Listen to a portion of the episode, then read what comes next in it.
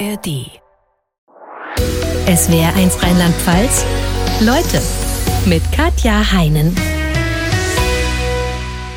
Und zu Gast ist die Soziologin und Finanzexpertin Dr. Birgit Happel. Welchen Preis zahlen Mütter, wenn sie Kinder kriegen? Die Frage klingt zugegebenermaßen hart.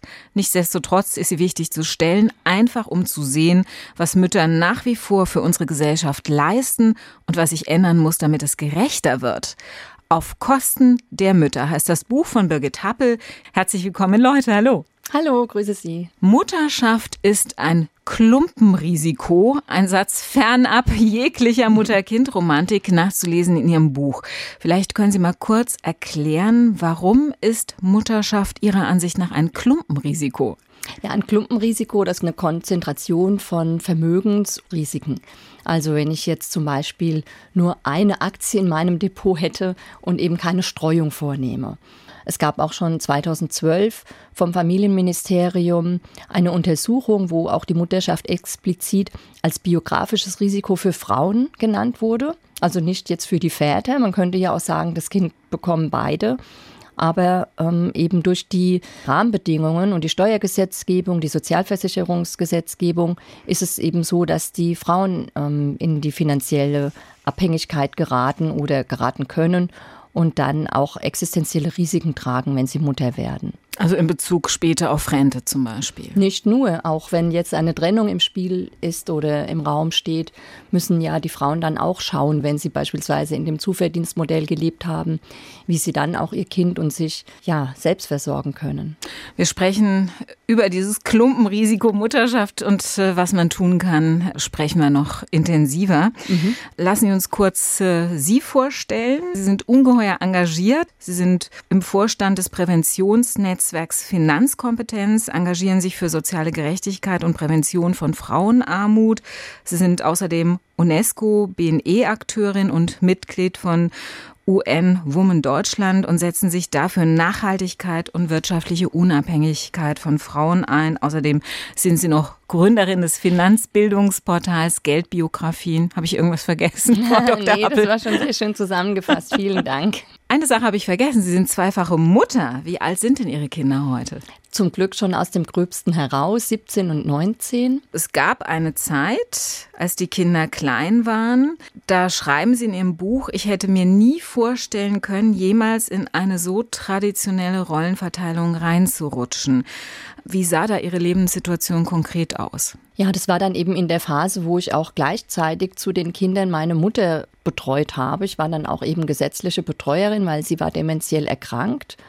Und in der Zeit war ich eigentlich komplett auch von meinem Mann finanziell abhängig. Und ja, in so einer Situation hätte ich eben auch nie gedacht, dass ich gerate, weil ich hatte ja noch eine andere berufliche Biografie eben als Wertpapierberaterin bei einer Bank.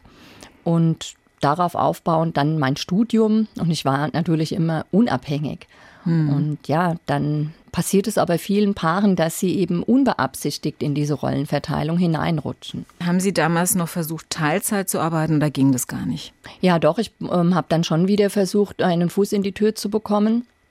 Mein Problem war aber, dass meine Stellen, die mich interessieren, und so ist ja heute auch noch mein Arbeitszusammenhang, die sind jetzt halt nicht gerade in Aschaffenburg, sondern ich muss eben viel reisen. Ich bin ja bundesweit unterwegs und das ist dann bisschen schwierig zu vereinbaren mit den Kindern. Und ich habe eben im Auto meinen Mann noch mal gefragt, was würden wir denn machen, wenn wir heute ein Kind bekommen würden? Und er findet es immer gut, um so eine Tagesmutter dann zu engagieren. Aber ich habe das damals schon einfach ungünstig gefunden, wenn so wenn wir jetzt beispielsweise beide in Frankfurt eine Vollzeitstelle gehabt hätten, wären wir beide zwölf Stunden außer Haus gewesen. Ja, also so hatte ich mir das eben auch nicht vorgestellt, Kinder zu bekommen, dass man die nur in Anführungsstrichen wegorganisiert. Ich wollte ja auch Zeit für meine Kinder haben. Wie viele Eltern heute auch, Mütter und Väter und äh, dann aber nicht mehr wissen, wo ihnen der Kopf steht und wie sie das alles mit Job und äh, Kind vereinbaren sollen. Dass ihr Mann damals stärker beruflich zurückgesteckt hätte? Stand es nicht zur Diskussion? Da hatten wir sehr viele Aushandlungsprozesse und ja, ich denke, das haben alle Familien, aber man muss eben dann immer wieder den Blick drauf werfen, dass das Private auch politisch ist, dass wir da in unseren Kleinfamilien etwas versuchen zu retten, was eben strukturell so angelegt ist, dass Familien potenziell überfordert sind. Sprechen wir noch intensiver drüber. Ihr Weg raus aus der finanziellen Abhängigkeit war, dass Sie sich selbstständig gemacht haben ja. und damit selbstbestimmter arbeiten und Ihre Zeit frei einteilen konnten. Mhm. Sie haben das äh, Finanzbildungsportal Geldbiografien gegründet, beraten viele Frauen in Bezug auf Finanzen. Mit wie viel finanziellen Vorkenntnissen kommen diese Frauen zu? zu Ihnen? Also beraten muss ich einschränken, weil ich bin ja keine Wertpapierberaterin mehr. Ich mache vorwiegend eben Bildungsprojekte. Und das ist ganz unterschiedlich, aber man kann schon sagen, dass ähm, da gibt es auch Studien darüber, die Frauen sich zu wenig finanzielle Bildung zutrauen oder sie haben zu wenig finanzielles Selbstvertrauen. Also die Wissenslücken sind nicht so groß, wie man vielleicht allgemein denken würde. Was aber schon da ist, sind so ähm, ja, Berührungsängste oder vielleicht sogar Verhalt Vermeidungsstrategien. Also dass man dieses Thema versucht, ähm, ein bisschen von sich fernzuhalten und sich dann auch zu spät damit beschäftigt. Und da gehen natürlich ähm, Jahre verloren, in denen man hätte schon zum Beispiel am Aktienmarkt anlegen können. Wie bewusst ist denn den meisten, die zu Ihnen kommen, dass Sie gerade als Mütter, die lange nur Teilzeit gearbeitet haben, unter Umständen später, gerade wenn es Richtung Rente geht, ein Problem kriegen? Na gut, ich bin viel auch ähm, an Hochschulen eingeladen. Da sind die jungen Frauen zum Teil eben noch keine Mütter. Da sind es eher die Sensibilisierungsworkshops. Oder ich arbeite auch mit Multiplikatorinnen. Also es ist nicht so eine Kommstruktur, dass ähm, die Leute unbedingt zu mir kommen, sondern ich gehe eher in die Gruppen hin. Und natürlich arbeite ich auch viel mit Wiedereinsteigerinnen und ja, das ist denen schon bewusst, dass sie ähm, da eben gucken müssen, wie sie jetzt wieder ihre berufliche Biografie auf gute Beine stellen. Und dann kommt aber ja auch hinzu, dass es nicht nur an uns liegt, sondern es gab dann letztes Jahr auch eine Studie der Antidiskriminierungsstelle des Bundes zum Thema Arbeitsmarktdiskriminierung. Und dann hat man eben gesehen, dass 69 Prozent der Wiedereinsteigerinnen mit schlechten Erfahrungen zu tun hatten, mit diskriminierenden Erfahrungen auf dem Arbeitsmarkt. Also sprich, dass sie einfach nicht mehr Stellen bekommen haben in Teilzeit, die der Kompetenz entsprechen. genau, Beispiel. genau. Also Degradierung, schlechtere Bezahlung oder dann eben auch so, so Knebelangebote, ja, ähm, du musst aber mit 90 Prozent zurückkommen, ne? Oder dann eben, dass Führungsaufgaben nicht in Teilzeit äh, machbar wären. All diese Dinge. Hm. Ähm, wie reagieren die jungen Frauen, wenn sie an eine Uni kommen und denen das sagen und denen klar machen, Leute, wenn ihr äh, später in Teilzeit arbeitet, werdet ihr auf Probleme stoßen und ihr werdet auch bezüglich eurer Rente auf Probleme stoßen und eure Männer offensichtlich weniger. Mhm. Einerseits ähm, ist das Bewusstsein gestiegen ähm, für diese Ungleichheiten. Andererseits wird trotzdem auch noch unterschätzt, gerade was eben die Mutterschaft für eine Falle sein kann, wenn man das jetzt mal so böse ausdrückt oder eben das, das Klumpenrisiko wird unterschätzt. Lassen Sie uns noch mal ganz konkret auf die Situation vieler Mütter hier im Land schauen. Dass Mütter auch nach der Elternzeit auf Dauer komplett zu Hause sind. Das ist inzwischen eher ungewöhnlich. Das können sich die meisten auch äh, bei den hohen Kosten für Miete und Richtig. Lebenshaltung auch gar nicht mehr leisten. Ja. Aber Vollzeit arbeiten die meisten dann doch nicht. Wie viel Prozent der Mütter sind in Teilzeitjobs? Also drei Viertel sind in Teilzeitjobs und bei den Vätern sind es eben nur sieben Prozent. Und da sieht man, wie die Rollenverteilung in Deutschland ist. Und das ist halt auch interessant, auch wenn von außen auf unser Land geschaut wird. Wir sind die viertstärkste Wirtschaftsnation und niemand stellt sich das so vor, dass bei uns einfach ähm, ja so eine ungleiche Rollenverteilung herrscht und ja, dass da auch eben wir kein modernes Land in dieser Hinsicht sind. Man kann das an ganz konkreten Einkommenszahlen festmachen. Also einmal, wenn man schaut, was hier in Deutschland Frauen im Vergleich zu Männern verdienen, wenn man das auf die Lebensarbeitszeit rechnet, haben Sie da die Zahlen? Präsent? Ja, das Lebenserwerbseinkommen ist nur rund halb so hoch im Durchschnitt von Frauen und Männern im Vergleich. Aber wenn man dann eben genauer hinguckt und schaut, wie das bei den Frauen mit und Frauen ohne Kindern aussieht. Und da wird halt dann die Lücke ganz offensichtlich. Also Frauen haben schon aufgeholt, aber die Mütter sind zurückgeblieben. Und da gibt es eben die Statistiken auch, dass ab dem dritten Kind das Lebenserwerbseinkommen durchschnittlich um 68 Prozent sinkt. Da bleibt nicht mehr so viel übrig um, und schon gar nichts dann für die Rente, logischerweise, weil alles, was in der Rente hinten rauskommen muss, muss ja über die Sozialversicherung abgesichert werden oder zumindest über eine private Vorsorge. Und wenn dies auch unterlassen wird, ja, dann sieht es einfach schwierig aus im Alter. Aber werden nicht Rentenpunkte gut geschrieben für Kindererziehung? Ja, drei Stück. Das wissen auch viele nicht, dass es auch eine Bringschuld ist. Also man muss die Geburtsurkunden einreichen, man muss eine Kontenklärung bei der deutschen Rentenversicherung machen und die Partner müssen sich auch einig sein, wer die Rentenpunkte bekommt. Also derjenige, der sie nicht nimmt, muss sie sozusagen abtreten. Drei Entgeltpunkte ist natürlich besser als nichts. Aber trotzdem, wenn man mal überlegt, wie auch die Diskussion um diese sogenannte Mütterrente gelaufen ist, und da gibt es auch dann immer solche Neiddebatten oder dann wird die ominöse Zahnarztgattin herangeführt, wo es dann heißt, ja, die bräuchte ja diese Rentenpunkte gar nicht, aber sie hat ja trotzdem auch Care-Arbeit übernommen und ähm, dann eben ihre eigene Erwerbsbiografie mitunter vernachlässigt. Und warum sollte sie jetzt ähm, die Rentenpunkte nicht bekommen, nur weil sie vielleicht einen wohlhabenden ähm, Ehepartner hat? Wenn Sie sagen, drei Rentenpunkte werden gut geschrieben pro Kind. Pro Kind. Was heißt es in Geld umgerechnet? Ich kann mit diesen Punkten jetzt gar ja, nichts anfangen. Also ein Entgeltpunkt ist ungefähr gut 36 Euro wert, knapp 37. Und dann kommen wir so auf 110 Euro pro Monat Rentenanspruch für ein Kind. Sie sprechen in Ihrem Buch auch, was das Einkommen von Frauen betrifft, von der sogenannten Child Penalty, übersetzt Kinderstrafe. Auch kein schönes Wort, muss man sagen. Definitiv. Was ist es genau? Da wurden eben über sechs verschiedene Länder die Einkommensunterschiede bemessen nach der Geburt eines Kindes. Und ja, da hat Deutschland besonders schlecht abgeschnitten. Nach dem ersten Jahr sind Deutschland und Österreich schlecht, also bei 70, 80 Prozent Einkommensrückgang, was man ja vielleicht noch nachvollziehen kann im ersten Jahr. Das perfide ist aber, sind die zehn Jahre Langfristvergleich. Und da ist dann Deutschland mit minus 61 Prozent einfach, ja, unterirdisch, wenn man das nicht mehr aufholen kann. Also wenn man auch die Grafik sieht in, in dieser Statistik, dann wird einem da schon Angst und Bange. Und bei den Männern macht es eben gar keinen Knick aus. Also bei Männern gibt es keine Child Penalty, Richtig. keine Kinderstrafe. Ja, ja. Jetzt könnte man ja sagen, selbst wenn Frauen weniger verdienen, weil viele von ihnen Teilzeit arbeiten, sich um die Kinder kümmern, vielleicht wird es durch ein erhöhtes Sinngefühl und mehr Lebensfreude wettgemacht. Jetzt sagt das Müttergenesungswerk, dass Mütter mehr psychiatrische Diagnosen als noch vor ein paar Jahren erhalten und körperlich erschöpfter seien. Und äh, das Deutsche Institut für Wirtschaftsforschung sagt, sagt, in den sieben Jahren nach der Geburt des ersten Kindes verschlechtert sich bei mehr als 46 Prozent der Frauen das mentale Wohlbefinden. Sie sind ja nicht nur Finanzexpertin, sondern auch Soziologin. Wie erklären Sie sich das? Ja, diese Studie habe ich auch angeführt und die finde ich auch sehr bedrückend.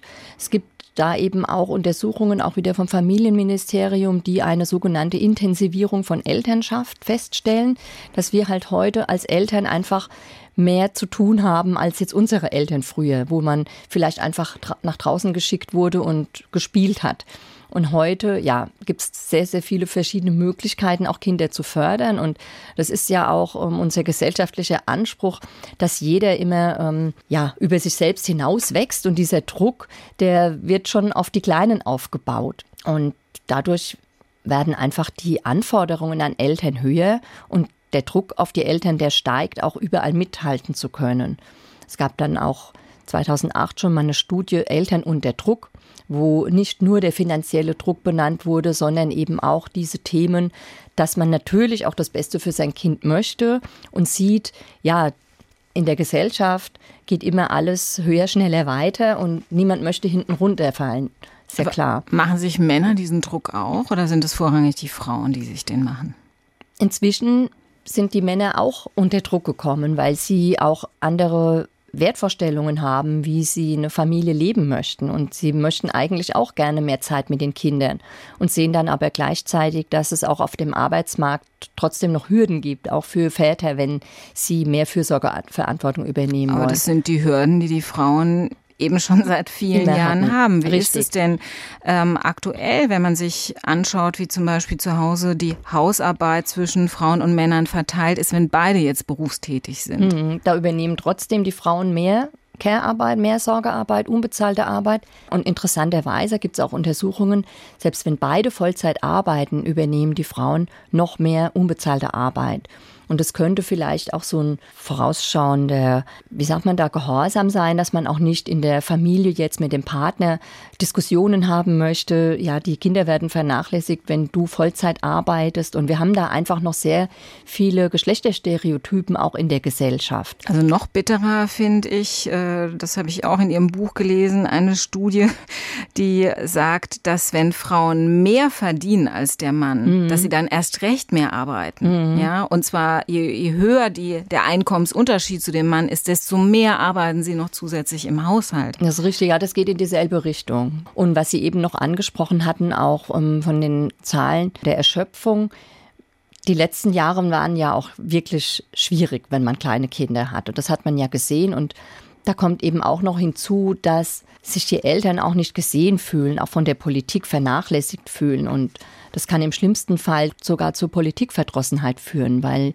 ja, man kämpft gegen Windmühlen und wir stecken ja jetzt auch mitten in einer Care-Krise. Das kann jetzt niemand mehr leugnen. Wir haben da eine große Krise in diesen sozialen Berufen, in den Care-Berufen. Und wenn ich mir das vorstelle, wenn ich jetzt kleine Kinder hätte und ständig werden die Betreuungszeiten gekürzt oder es wird eine Gruppe geschlossen oder ähm, ja, es sind Ausfälle zu verzeichnen. Weil es nicht mehr genug Erzieher gibt Richtig, zum Beispiel. Ja, ja. Es macht einem ja auch Angst, weil man weiß, es wird nicht besser. Und in der Corona-Zeit wurden ja auch immer wieder Untersuchungen durchgeführt, wie die Frauen ihre Erwerbstätigkeit reduziert haben. Und es haben eben auch mehr Frauen als Männer reduziert. Und Anfang letzten Jahres war das auch noch jede fünfte Frau. Das ist ja schon ein großer Anteil. Und wir wissen ja auch nicht, ob die jetzt alle wieder in den Arbeitsmarkt zurückgekehrt sind oder ob die auch vielleicht Probleme hatten, wieder zurückzukehren Mhm. und wie dann jetzt ihre neuen Arbeitsverhältnisse aussehen. Also jede fünfte Frau hat in der Corona-Krise wegen dieser schwierigen Betreuungssituation, weil die Schulen zu hatten oder äh, die Kindergärten zu haben, ihren, ihre Arbeitszeit reduziert. Ja, also 2022, 2021 waren es noch mal ein bisschen mehr. Aber jetzt, letztes Jahr war das ja dann schon am Ausklingen und da war das trotzdem noch so ein hoher Prozentsatz. Dass Frauen so ausgepowert sind, hängt nicht nur damit zusammen, dass sie bei der Hausarbeit mehr machen, sondern liegt äh, auch am sogenannten Mental Load. Können Sie vielleicht mal kurz erklären, was man unter dem Begriff versteht? Ja, das sind eben also diese ganzen Anforderungen, die man auch nicht unbedingt sieht, aber die trotzdem eben da sind, die uns vielleicht den Schlaf rauben, die Mental Load Expertin Laura Fröhlich spricht immer von den Tabs, die wir im Kopf offen haben, wie an einem Computerbildschirm. Wenn es irgendwann zu viele Tabs sind, die offen sind, kann das System abstürzen. Und ja, da geht es zum Beispiel drum, wer weiß, ähm, wann die Kinderfüße gewachsen sind oder wann braucht man eben neue Schuhe. Wie ist es mit den Schulsachen? Wer kümmert sich eben auch um die ganzen Elternbriefe, die von der Schule kommen? Wer trägt, habe ich in dem Buch geschrieben, habe ich das schöne Wort, hatte ich auf Twitter aufgeschnappt, die Brotdosenverantwortung. Weil mein Thema ist ja auch ähm, finanzielle Nachhaltigkeit und wenn Sie mal in einem ganz normalen Oktober oder November in eine Schule gehen, wo jetzt vielleicht seit zwei Monaten wieder die Schule offen hatte, da gibt's in jeder Schule so einen Tisch, wo Brotdosen auch draufstehen, die niemals wieder abgeholt wurden. Und ja, wer kümmert sich dann in den Familien drum, dass eben die Brotdose nach Hause kommt oder ja, wer hat diese, Wer füllt sie, ne? Wer, Wer füllt das sie, Pausenbrot? Richtig, wer hat diese Dinge eben im Blick? Und es sind halt schon sehr viele Dinge, die wir auch gerade, wenn wir Kinder begleiten, im Blick haben müssen. Und diese Dinge kann man sich vorher vielleicht auch nicht so richtig vorstellen. Also mir ging das auch so. Ich hätte mir das auch nicht gedacht, dass man da so beschäftigt sein kann ähm, mit, den, mit der Kindererziehung. Die läuft eben nicht nebenbei. Man braucht auch Zeit. Man braucht auch Zeit für die emotionale Beziehung. Also da muss man auch sagen, wer, wer hat diese Zeit auch, um die Kinder gut zu betreuen? Und das hat man ja auch in Corona gesehen, die haben Ängste entwickelt. Und dann, als man endlich dachte, jetzt wird's besser, jetzt kommen wir da aus diesem Tal heraus, dann kam der Ukraine-Krieg. Und wenn man da kleine Kinder hat, man muss auch diese Ängste von den Kindern emotional auffangen können. Und dazu braucht man einfach Zeit. Und diese Zeit fehlt den Familien halt hinten und vorne. Und die Frauen tragen halt diesen Mental Load, dieses sich um alles kümmern, äh, zum Kindergeburtstag fahren, Geschenk kaufen und so weiter. Genau. Nach ja. wie vor stärker als Männer. Mhm. Und ja, und das ist, glaube ich, auch ein Problem, was die Männer ähm, noch nicht so ganz überblickt haben. Wie gesagt, auch ähm, jetzt mit diesem Vorschlag meines Mannes immer mit der Tagesmutter, weil die Tagesmutter, die besorgt halt keine Geburtstagsgeschenke für, für andere Kinder. Es kommt jetzt drauf an, wie das Arrangement ist natürlich, aber das sind ja so viele Dinge, auch die Arztbesuche, die Vorsorgeuntersuchungen oder die Termine in der Schule. Die will man ja auch wahrnehmen. Also wenn jetzt mein Kind eine Tanzaufführung oder eine Theateraufführung hat, dann möchte ich ja auch nicht die Tagesmutter hinschicken, sondern will doch selbst meinem Kind zuschauen und applaudieren. Und ja, das sind einfach so Dinge, die gemeinhin unterschätzt werden. Und bei Mental Load kann man vielleicht auch so, gibt es eigentlich immer so Lache, wenn man mit anderen Frauen drüber spricht, wer was einkauft. Also mein Mann, der kauft eigentlich auch sehr viel, aber er fragt immer wieder, was soll ich mitbringen? Ne? Er könnte ja auch selbst sagen, ich schreibe die Einkaufsliste und ähm, also ich will ihn da in Schutz nehmen. Er, wir haben das schon jetzt sehr gerecht alles verteilt. Aber ja, da muss einfach in den Familien auch noch immer mehr darüber gesprochen werden, dass eben diese gerechte Rollenverteilung und Partnerschaftlichkeit auch auf Augenhöhe so stattfinden kann. Lassen Sie uns zunächst mal über die strukturellen Probleme sprechen, die dazu führen, dass vorrangig die Mütter, aber auch zunehmend mehr Väter ebenso unter Stress geraten. Welche wären das? Also ganz eklatant ist die Steuerklassenwahl, zum Beispiel eben die 3 und 5, die häufig genommen wird in diesem Zuverdienstmodell. Also dieses Ehegattensplitting, das es in Deutschland ja. gibt. Und man könnte auch die Steuerklassenwahl 4-4 nehmen, die ist viel gerechter. Und das Problem ist aber auch, dass die fast nicht bekannt ist. Also mhm. müsste auch so ein Familienministerium oder ein Sozialministerium dafür sorgen, dass solche Änderungen, die gibt es jetzt schon seit über zehn Jahren, diese neue Steuerklassenkombination 4-4 mit Faktor, dass die Leute auch wissen, ähm, wo da die Vor- und Nachteile liegen und welche Optionen es überhaupt gibt. Und mhm. bei, bei drei und fünf ist halt einfach frustrierend, wenn ich jetzt in der Steuerklasse 5 bin und dann fast doppelt so viele Abzüge habe, weil der Freibetrag, den ich aufgebe, den kriegt die Person in der Steuerklasse 3, die sowieso schon mehr verdient. Und dann ist es einfach frustrierend, auf die Gehaltsabrechnung zu schauen. Und da das ist der Schritt dann auch nicht mehr weit zu sagen, es lohnt sich nicht für mich zu arbeiten. Das ist bei vielen der ja. Fall, ne? Und das ist, wenn die Frauen diejenigen sind, die auf Teilzeit reduzieren und dann weniger Einkommen haben, dann nehmen die in der Regel die schlechtere Steuerklasse 5 und sehen dann, es lohnt sich für mich gar nicht. Ja, und in Kombination mit den Minijobs, dann wird es ganz perfide.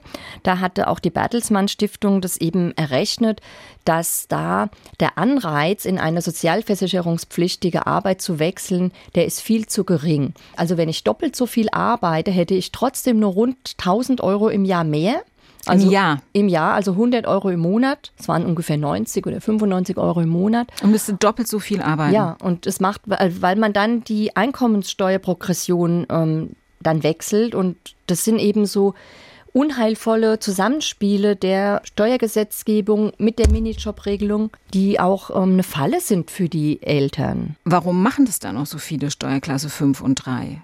Es wird auch immer noch ähm, von, von Steuerberatenden empfohlen und man ja, bringt es denn tatsächlich Vorteile? Also ist denn das, was dann hinten rauskommt, mehr für Nein, die Gesamtfamilie? Ja, unter dem Strich ist ja das Gleiche. Ne? Das macht sich dann eben bei der Einkommensteuer, der Lohnsteuerjahresausgleich ähm, dann nach einem Jahr bemerkbar. Da gibt es dann entweder halt um hohe Rückzahlungen oder auch eine Nachforderung. Und das wäre dann bei der Steuerklassenwahl 4-4 mit Faktor viel ausgeglichener. Also da hat man dann in einem Jahr keine großen Überraschungen ähm, zu erwarten. Und, Und derjenige, der weniger arbeitet, hat nicht den Frust zu sehen, Richtig. mein ganzes Einkommen ist weg. Ja, diese Entscheidung wird ja dann getroffen von den Frauen, dass sie sagen, es lohnt sich nicht für mich zu arbeiten oder ich mache dann nur noch lieber einen Minijob.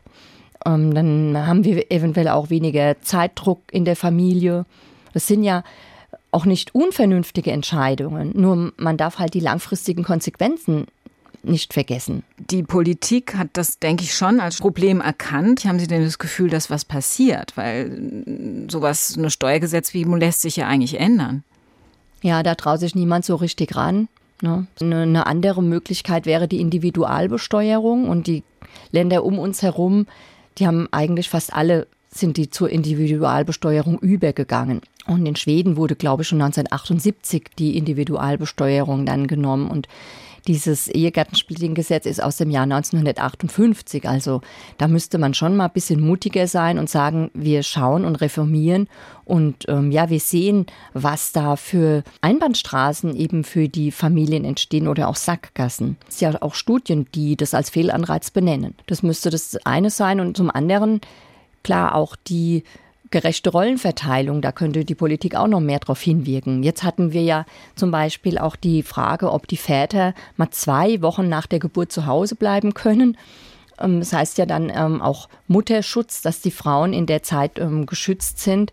Und das wurde jetzt auch noch mal verschoben, ne, diese Vätertage. Ja, da sieht man halt auch wieder die, die Prioritäten in der Politik und die Familien sind jetzt nicht an erster Stelle. Und das ist in anderen Ländern anders. Was können wir politisch von anderen Ländern lernen diesbezüglich? Ja, einfach auch die Geschlechterstereotype versuchen abzubauen, neue Rollenbilder, moderne Rollenbilder. Da könnten ja auch Kampagnen eben gemacht werden. Und das Familienministerium schaut ja da schon in die richtige Richtung. Aber man muss auch sagen, wir dürfen jetzt auch nicht nur von der Politik die Weichenstellung erwarten, auch die Unternehmen könnten doch auch um, ähm, sich ein bisschen mehr bewegen.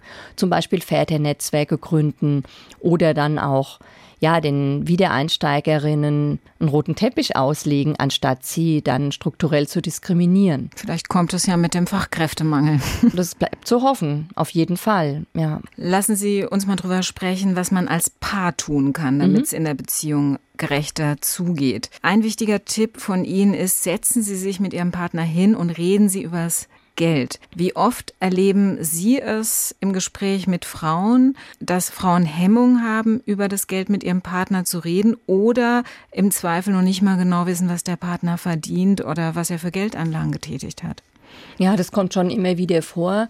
Und mir war das eigentlich auch vor ein paar Jahren noch nicht bewusst, dass wenn jetzt die Frau sagt, mein Mann lässt mich nicht so in die Karten schauen, dass das schon unter finanzielle Gewalt fällt. Und ähm, da ist natürlich ähm, eine große Grauzone und das sind auch Themen, die noch nicht gut empirisch erforscht sind. Es kommen schon auch immer mehr Paare, die wie so eine Art Alarmglocke drücken und sagen, hups, das wollten wir nicht, jetzt sind wir doch in dieses eher klassische Modell gerutscht, was können wir jetzt tun, um da wieder herauszukommen? Mhm. Also das ist auf jeden Fall, finde ich, ähm, ein, ähm, eine positive Entwicklung, dass es den Paaren ähm, früher bewusst ist als früher und dass sie auch dagegen steuern wollen.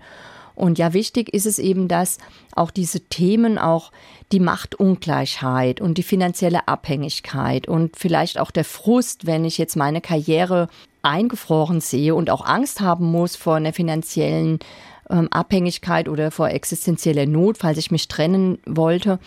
Diese Dinge müssen halt einfach offen besprochen werden, rechtzeitig. Rechtzeitig heißt im Idealfall bevor man Kinder hat. Genau. Ne? Dass ja. man einfach sagt, was machen wir, wenn wir Kinder kriegen? Ja. Wer kümmert sich wie? Und was passiert mit dem, der den Großteil der Care-Arbeit, der Sorgearbeit für die Familie zu Hause übernimmt und der dadurch finanziellen Schaden erleidet oder auch weniger Rücklagen für die Rente bilden kann? Was ist da Ihr Vorschlag? Was kann man da machen als Paar? Also man kann natürlich auch die Care-Arbeit kompensieren. Und früher war das ähm, halt fatalerweise so, dass die Frauen dann vielleicht ihre private Altersvorsorge oder eine betriebliche Altersvorsorge dann auch noch gestoppt haben, pausiert haben, ruhen haben lassen. Und da kann ja definitiv der Partner sagen, ich zahle das weiterhin für dich ein, also dass du da nicht auf der falschen Fähre dann bist. Und man kann auch zusätzlich sich ja noch Rentenpunkte kaufen lassen vom Partner oder es müsste halt dann schon auch in einem Partnerschaftsvertrag festgehalten werden, also dass man ganz klar auch solche Kompensationszahlungen vereinbart oder dass der Partner einen Wertpapiersparvertrag auf den Namen ähm, der Frau dann anlegt, also nicht eben wieder auf seinen eigenen Namen, sondern konkret eben die Absicherung für die Frau. Und das ist auch deshalb natürlich wichtig, äh, weil in der Ehe auch was schiefgehen kann. Ja. Und es kann eine Scheidung geben ja. oder ein Partner äh, stirbt überraschend. Mhm. Und im Zweifel bleibt dann die Frau zurück und konnte nichts ansparen, ja. nichts für die eigene Rente. Und da haben Sie jetzt noch was Wichtiges gesagt, wenn ich da noch mal auf den Eingang zu sprechen kommen kann. Und das wäre ja dann das Klumpenrisiko, wenn alle, wenn, wenn alle Last, sagen wir mal, auf einer Schulter liegt, ja, wenn, wenn ja nichts gestreut ist. Und letztlich ist es ein Klumpenrisiko nicht nur für die Frauen, für die Mütter, sondern es ist ein Klumpenrisiko für die ganze Familie. Genau, ja, weil das ist ja auch so, auch das Armutsrisiko hängt natürlich ja auch mit den Eltern zusammen. Und gerade wenn jetzt auch eine Scheidung im Raum steht, da scheuen auch viele Frauen dann eine Trennung, weil sie wissen, sie hätten dann finanziell einfach ein großes Problem. Jetzt ist es natürlich leichter, solche Ausgleichszahlungen, von denen Sie gesprochen haben, ähm, zu vereinbaren zwischen Partnern, wenn man am Anfang der Ehe steht und noch keine Kinder da sind. Das stimmt. Ja, ja. Und wenn man das so rein hypothetisch erstmal macht. Was ist denn mit Frauen, die schon viele Jahre verheiratet sind, ähm, mehrere Jahre wegen der Kinder zurückgesteckt haben? Was können die machen? Da gibt's ja die schönen Apps jetzt, also Care-Rechner-Apps, wo man das wirklich mal ausrechnen kann, also mit auch verschiedenen Einkommensranges. Um, und da sieht man dann mal schwarz auf weiß, was jetzt eben mir da an Einkommen entgangen ist. Ich habe das auch irgendwann mal gemacht, da gab es noch keine Care-Rechner-Apps und habe mir das über eine Excel-Tabelle oder eben ähm, alles mal ausgerechnet. Wenn ich jetzt mit einem Akademikerinnengehalt ähm, so und so viele Stunden arbeiten würde, was da am Endeffekt ähm, mir fehlt an Einkommen. Und ähm, da habe ich auch meinen Mann eben damit konfrontiert. Und das ist auch wichtig, finde ich, fürs eigene Selbstwertgefühl, weil wir haben ja auch gesellschaftlich jetzt nicht so eine große Wertschätzung für die unbezahlte Arbeit, für die Sorgearbeit. Und das macht dann auch was mit den Frauen, wenn sie dieses Gefühl haben, eben der Abwertung der eigenen ähm, Arbeitskraft. Und wenn man sich das dann mal eben schwarz auf weiß ausrechnet, dann sieht man, ja, ich arbeite hier eigentlich so und so viele Stunden, alles umsonst. Ja. Und es gibt ja auch die Zahlen vom Statistischen Bundesamt, also 2016 wurde das das letzte Mal erhoben, dass Frauen eben zwei Drittel unbezahlt arbeiten und nur ein Drittel bezahlt. Und dann ist es ja eben ganz klar, dass wir im Ende dann ähm, auch so eine große Rentenlücke haben. Jetzt gehen wir mal davon aus, ich bin Mutter und ich möchte gerne für meine Rente vorsorgen. Was sind Ihre Tipps? Also würden erstmal ermitteln, wie ähm, die Rentenlücke ist, weil es gibt ja nicht nur die Rentenlücke zwischen Männern und Frauen, sondern wir haben eigentlich alle eine Rentenlücke. Die ist ja eben der Unterschied zu dem, was wir heute an Einkommen erzielen können und im Rentenalter dann eben erhalten. Und da haben wir jetzt auch ähm, eine Besteuerung der Renten oder auch Sozialversicherungsbeiträge. Und deshalb kommt ja da auch nicht das heraus, was auf unserer Renteninformation steht, sondern noch weniger. Also müssen wir gucken, wie hoch diese Lücke sein wird. Und dann, ja, was habe ich schon alles? Also beispielsweise ist auch die betriebliche Altersvorsorge gestärkt. Das sind ja diese drei Säulen, die gesetzliche, die betriebliche und die private Altersvorsorge. Und dann kann man eben schauen, wie man sich zusätzlich noch absichert. Komme ich denn, wenn ich Privatgeld ansparen will, an der Börse vorbei? Ich würde sagen, nein. Ja, aber also generell, auch wenn wir noch Zeiten mit einem hohen Zinsniveau hatten, wenn man ein Portfolio strukturiert, also ähm, Vermögensaufbau strategisch angeht, da sollten wir ja eine Streuung vornehmen. Und selbst bei einer konservativen Anlegerin sollte da auch ein Aktienanteil dabei sein. Und in den letzten Jahren, wo wir eben dieses historisch langjährige Niedrigzinsniveau hatten, da führte sowieso kein Weg dran vorbei. Und es ist halt auch immer interessant, wenn man jetzt denkt, ja, auf dem Sparkonto, das ist eine sichere Anlage. Wenn ich dann die Inflation abziehe, dann bin ich da im roten Bereich. Also ich verliere da richtig Geld, genau. wenn ich wenn ich das da liegen habe. Jetzt sind aber ja viel viel mehr Männer an der Börse aktiv als Frauen nach wie vor, weil viele Frauen und gerade wenn sie Mütter sind und Teilzeit gearbeitet haben und nicht so viel Geld übrig haben, natürlich Angst haben, dieses wenige Geld, das sie da zurücklegen konnten, auch noch zu verlieren. Was sagen Sie denen? Ja, das ist ja auch so, dass man da immer gedacht hat, ähm, die Frauen sind einfach ähm, so risikoavers oder sehr sicherheitsorientiert, aber da muss man das eben einbeziehen, wie Sie es schon schön gesagt haben, wenn ich weniger Geld habe, muss ich da auch vorsichtiger agieren, logischerweise. Aber dennoch möchte ich ja trotzdem auch eine Rendite erzielen. Und da gibt es schon auch erfreuliche Zahlen. Letztes Jahr haben mehr Frauen als Männer den Sprung an die Börse gewagt. Im Verhältnis sind es aber noch weniger Frauen. Also die haben da noch etwas aufzuholen. Aber ich denke, durch die, auch durch die Arbeit der Finanzbloggerinnen und jetzt auch die Medien sind ja mehr jetzt auch mit diesem Thema beschäftigt, ist da auf alle Fälle ähm, schon mal der Groschen gefallen, dass es jetzt kein Hexenwerk ist oder ähm, ja keine Raketenwissenschaft, sondern dass wir uns das alle auch aneignen können. Aber kann ich denn an der Börse sicher anlegen? Naja, sicher. Was ist jetzt sicher? Ich hatte ja gerade gesagt, auch Staatsanleihen zum Beispiel werden oft als sicher ähm, gehandelt. Und letztes Jahr hatten wir einen kleinen Rentencrash. Dadurch, dass die Zinsen gestiegen sind, sind dann die Staatsanleihen in den Keller gerauscht. Also sicher ist gar nichts. Früher galten auch offene Immobilienfonds als sehr sichere Geldanlage. Und dann kam die Finanz- und Wirtschaftskrise, wo der Immobilienmarkt auch eingebrochen ist. Also man muss kalkulierte Risiken eingehen. Was wäre denn ein kalkuliertes Risiko? Kalkuliertes Risiko wäre, wenn ich jetzt eine sehr langfristige Anlage tätigen kann, also sagen wir mal mindestens 8, 10, 15 oder 20 Jahre, was ja im Fall der Altersvorsorge passt. Und dann eben eine breite Streuung auch vornehme mit meinen verschiedenen Anlageformen.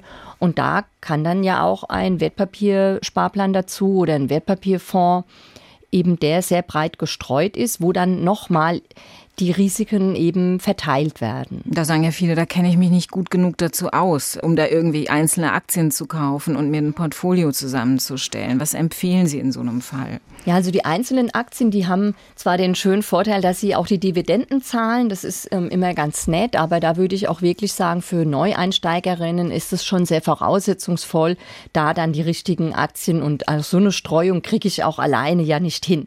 Da bräuchte ich ja auch viel mehr Zeit, um mich ja in die ganzen Unternehmenszahlen einzuarbeiten. Und da ist es doch gut, wenn ich einfach auf einen Investmentfonds zurückgreifen kann, entweder auf einen Aktienfonds oder auch auf einen Indexfonds, der eben einen breiten Index abbildet. Also ETF das dann.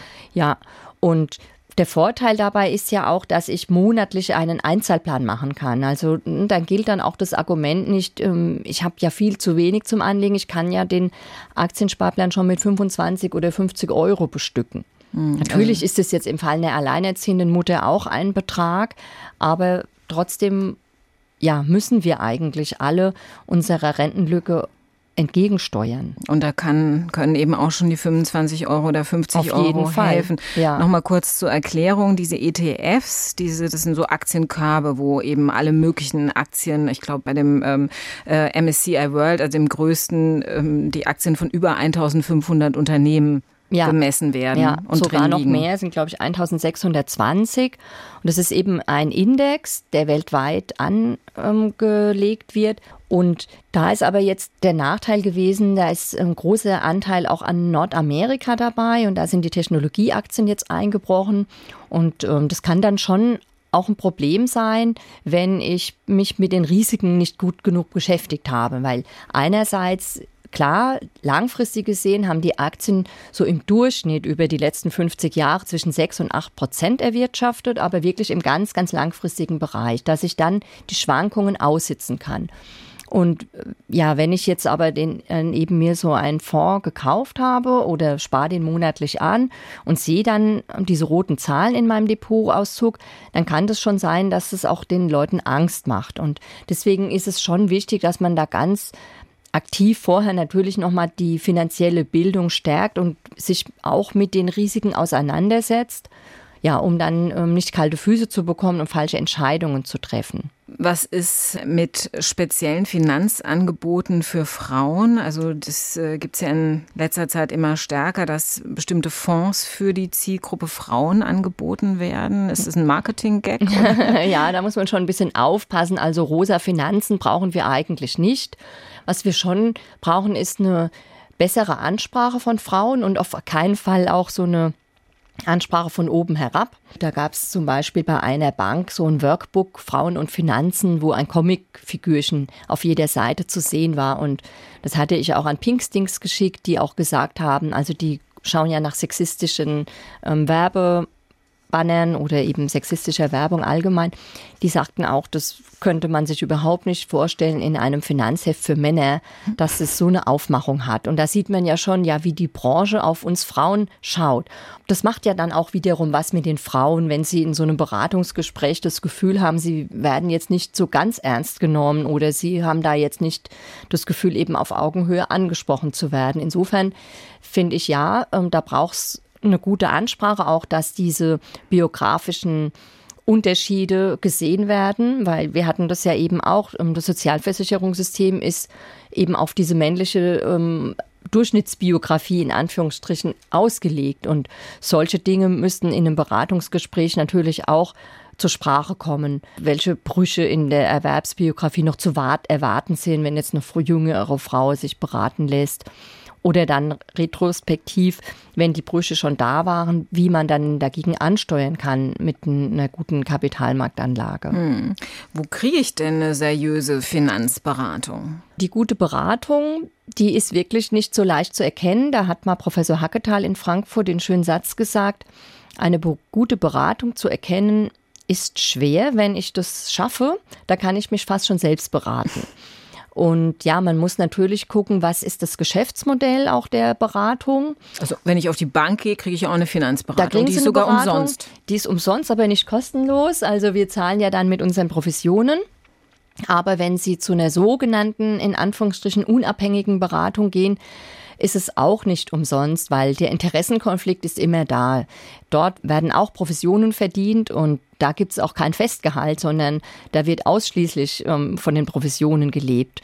Und insofern, ja, das ist, ähm, es war jetzt in der EU auch zur Debatte gestanden, ein Professionsverbot in der Finanzberatung, aber die Finanzlobby hat da natürlich auch ähm, eine mächtige Stimme und das wurde jetzt wieder gekippt. Und insofern ist es immer wichtig zu gucken, ja, wie ist das Geschäftsmodell aufgebaut? Wie verdient jetzt die andere Person ihr Geld? Ist es jetzt in, eben bei einer Bankberatung über ein Gehalt und vielleicht zusätzlich noch über eine Provision oder bei einer unabhängigen Beratung in Anführungsstrichen nur über die Provision.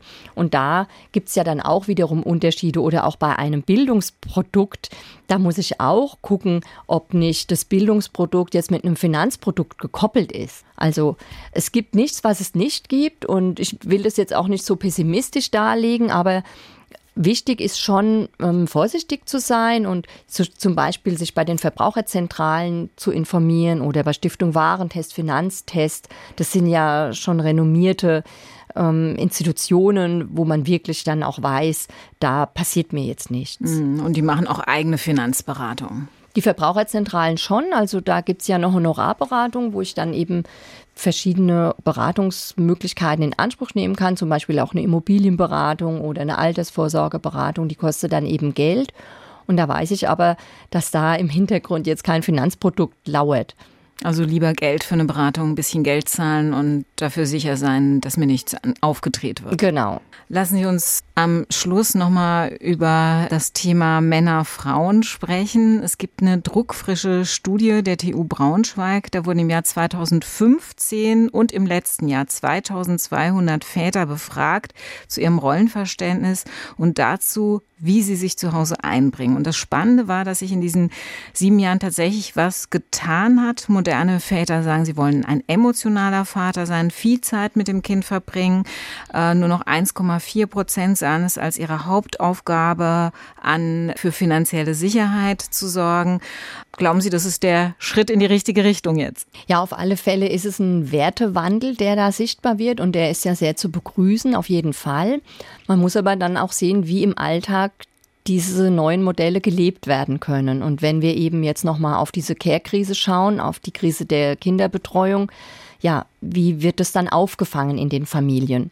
Und in der Studie stand schon auch, dass die Väter natürlich auch Angst haben vor Arbeitsmarktdiskriminierung. Also wie wird es im Unternehmen auch gesehen, wenn sie diese aktive Vaterrolle eben einnehmen wollen? Und das war das, was ich auch vorhin gemeint habe, dass die Unternehmen da auf jeden Fall auch eine große Verantwortung haben oder man sagt ja auch Eigentum verpflichtet. Also sie haben ja da auch einen gesellschaftlichen Auftrag, den Familien da ähm, die Möglichkeiten auch zu eröffnen, eine gute Vereinbarkeit hinzubekommen. Also da würde ich auf jeden Fall die Unternehmen auch mehr in die Pflicht nehmen wollen. Aber was habe ich als Unternehmer davon? Mir ja. fallen im Zweifel halt äh, Arbeitskräfte weg. Ne? Ja, aber ich habe schon äh, hohe Arbeitszufriedenheit dann auch. Also da gibt es nämlich auch Untersuchungen, dass immer mehr Eltern, auch Väter, ähm, über einen Arbeitsplatzwechsel nachdenken. Und gerade wenn die Vereinbarkeit nicht stimmt im Unternehmen. Und gerade jetzt in Bezug auf den Fachkräftemangel wäre das ja auf alle Fälle was, was die Unternehmen auch schön ähm, den Familien eben ja mitgeben könnten, wo sie dann auch wiederum Mitarbeiterzufriedenheit herstellen und da auch ja neue Wege vielleicht einschlagen. Sie schlagen als ein mögliches Modell eine Familienarbeitszeit für Eltern vor, die dann auch von der Politik entsprechend äh, propagiert werden sollte. Wie könnte die aussehen? Also ich, äh, mein Vorschlag ist das nicht, sondern von der Friedrich-Ebert-Stiftung schon vor fast zehn Jahren eben eine 32-Stunden-Woche für Familien. Wäre doch eine gute Möglichkeit, wenn beide eben weniger arbeiten, aber noch so viel arbeiten, dass eben ihre Erwerbsbiografie nicht in den Keller rutscht und die Zahlen dann auf dem Rentenkonto nicht desaströs sind. Also jeder der jeder, Elternteile vier Tage die Woche. Genau. Hat sich ja in England mit der Studie bewährt, ne? auf vier Tage zu reduzieren. Ja, und das fand ich auch total interessant. Auch die Produktivität hat nicht gelitten, weil das ja auch immer von den Arbeitgebenden dann so ein ähm, Argument ist. Oder wenn wir uns mal diese ganzen Überstunden anschauen. Ich habe da jetzt keine Zahl, aber wir haben ja unendlich viele Überstunden auch, ähm, die angesammelt werden. Und da müsste man doch sagen, wir machen da jetzt mal ein neues Modell, wo Arbeitgebende auch zeigen können, sie haben eine Fürsorgeverantwortung oder sie übernehmen Fürsorgeverantwortung auch für ihre Mitarbeitenden. Aber theoretisch wäre das ja jetzt auch schon machbar, dass ein Paar sagt, jeder von uns arbeitet nur noch vier Tage die Woche. Ja, Theoretisch schon.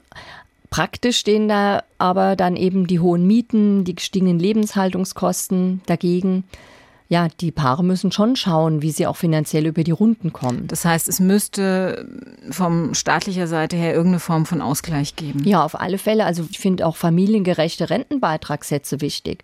Also dass man nicht nur diese Entgeltpunkte gibt, sondern das Kind ist ja auch nicht nach drei Jahren ähm, schon großgezogen. Es sind ja eben viel mehr Jahre, die wir investieren in die Kinder. Und ähm, da könnte man mit familiengerechten Rentenbeitrag setzen oder auch Sozialversicherungsbeitrag setzen, die den Familien nochmal Entlastung geben, schon was bewirken. Also wäre eine Hilfe für Mütter und für Väter. Frau Happel, wir sind leider am Ende der Sendung angekommen. Frage zum Schluss. Ihre Tochter ist jetzt 19. Wenn die irgendwann kommt und sagt, Mama, ich will heiraten und ich will eine Familie haben, ich will selbst Mutter sein, was wäre der wichtigste Tipp, den Sie ihr mit auf den Weg geben würden? Ich würde mich natürlich freuen, weil sie jetzt ganz andere Bestrebungen hat. Vielleicht hatten wir zu viele Aushandlungsprozesse. Ich würde ihr auf alle Fälle sagen, ja, du weißt, wie wichtig es ist, finanziell unabhängig zu bleiben und deine finanzielle Selbstbestimmung aufrechtzuerhalten. Lerne anlegen rechtzeitig und achte immer auf die gerechte Rollenverteilung. Danke, Birgit Happel, für das spannende Gespräch. Danke Ihnen für die Einladung, hat mich sehr gefreut. SWR1 Rheinland-Pfalz, Leute, jede Woche neu.